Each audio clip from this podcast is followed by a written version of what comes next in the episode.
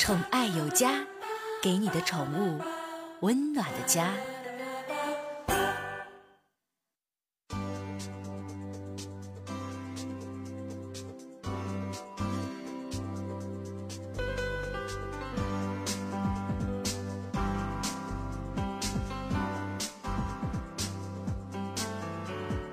宠爱有家，给您宠物一个温暖的家。我是您的好朋友克。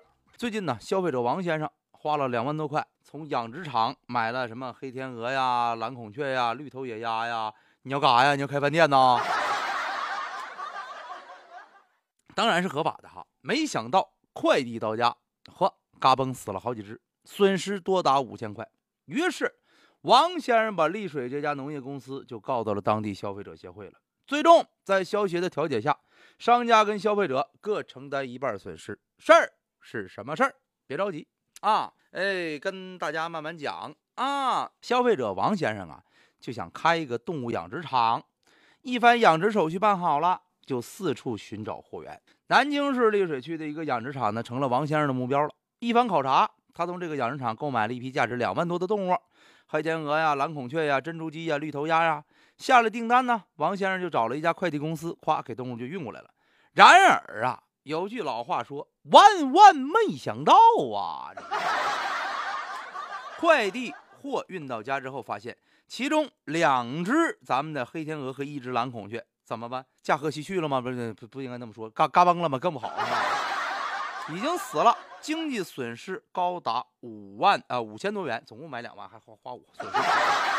面对损失啊，王先生就认为说：“那你养殖场你有责任呢。你双方签订的协议当中明确规定了，销售方必须提供健壮优良的活体，代办活体运输。如果运输途中出现死亡，免费调换呢。因此呢，他要求这销售方予以赔偿。销售方就有话说了，说那玩意儿他运的过程当中死的，从我们出去都活蹦乱跳的，真的一点不撒谎，跟我们没关呢。”而且我们知道啊，这活体是不允许快递的。那你你找啥呀？我们我们给你运，你不干，你嫌贵呀，是吧？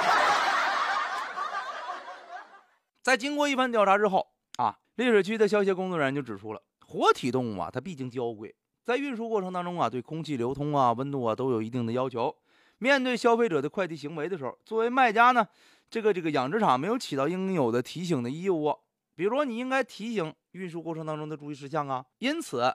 在这个起诉当中啊，商家有一定责任。最后经过消协调解，商家愿意承担一半的损失。然而，消协的工作人员也提醒说啊，虽然投诉已经解决了，不过在实际操作当中，由于环境的限制，活体动物在运输过程当中啊，仍然会出现容易死亡纠纷。这东西很难处理，而且动物这玩意儿身上菌大，病毒特别多，除非有专业的运输设备，否则容易导致交叉感染。而对于意外原因很难做出判断，因此消费者在购买活体的时候呢，容易陷入到这个责任的这个纠纷当中啊。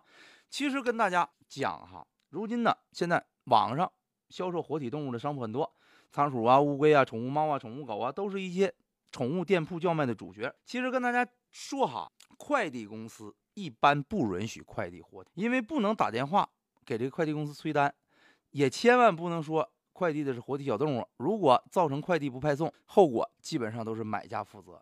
那万一快递运死了怎么办呢？一般卖家就说了，说发货的时候呢，肯定是身强力壮的，根据行规，风险大家一起扛。通常情况，快递的，比如说小仓鼠，都是包邮的，而且运输盒都是需要成本的，所以只能适当的退点钱。那你要说你要全退，我俩开玩笑呢？我东西，我这东西也不是大房管的，我们都是花钱来的，是不是啊？哈呢？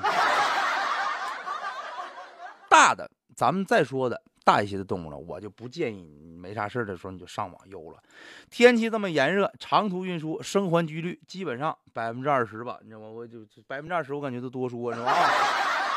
哎呀，确实挺刺激。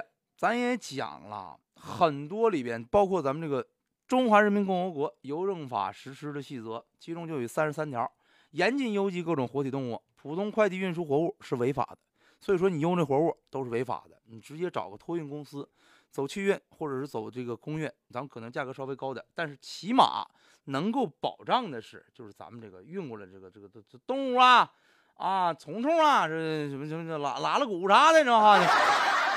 起码能够保证它的健康。虽然这个邮政法实施细则里边禁止有有机火种啊，但是没有明确的处罚规定，就造成了很多人想要钻空子。呃，去年三月刚刚实施新修订的快递市场管理办法，也没有明确规定这个快递企业违规邮寄活物的这么一个处罚细则。正是由于这个行业监管这一块的空白啊，让不少买卖活物的商家和急于揽活这个快递企业呢，它有了可乘之机了。而对消费者而言，网上购买活体存在相当大的风险。首先，网上快递过来的动物可能有病，可能没有经过检疫。根据咱们国家的法律，如果引起重大动物疫情的，甚至还得追究你的刑事责任。其次，活体动物死亡受多种因素影响，索赔举证难度特别大。归根结底一句话，千万别在网上整那些没有用的了。